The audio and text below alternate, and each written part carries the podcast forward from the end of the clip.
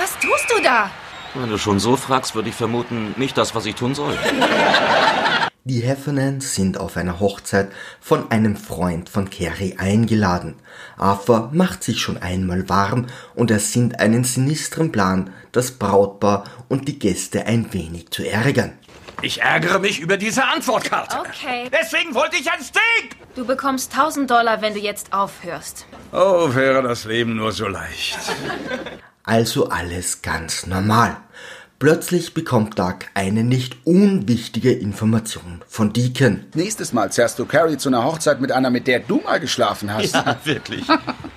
Was?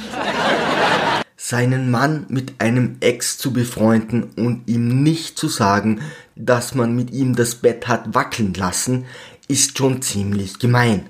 Doch ihn dann noch auf eine Hochzeit mitzunehmen, einfach diabolisch. Willkommen im Todd hatte Sex mit deiner Frau Club. Doch wie immer gehen die Heffernan mit so einer Situation vollkommen versiert um.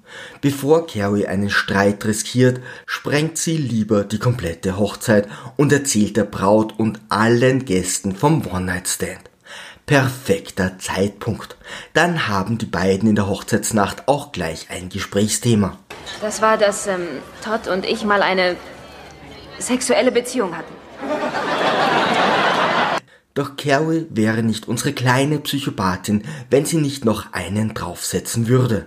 Sie verrät außerdem noch allen, wie schlecht der Bräutigam im Bett ist. Dann hat er sich entschuldigt und angefangen zu weinen.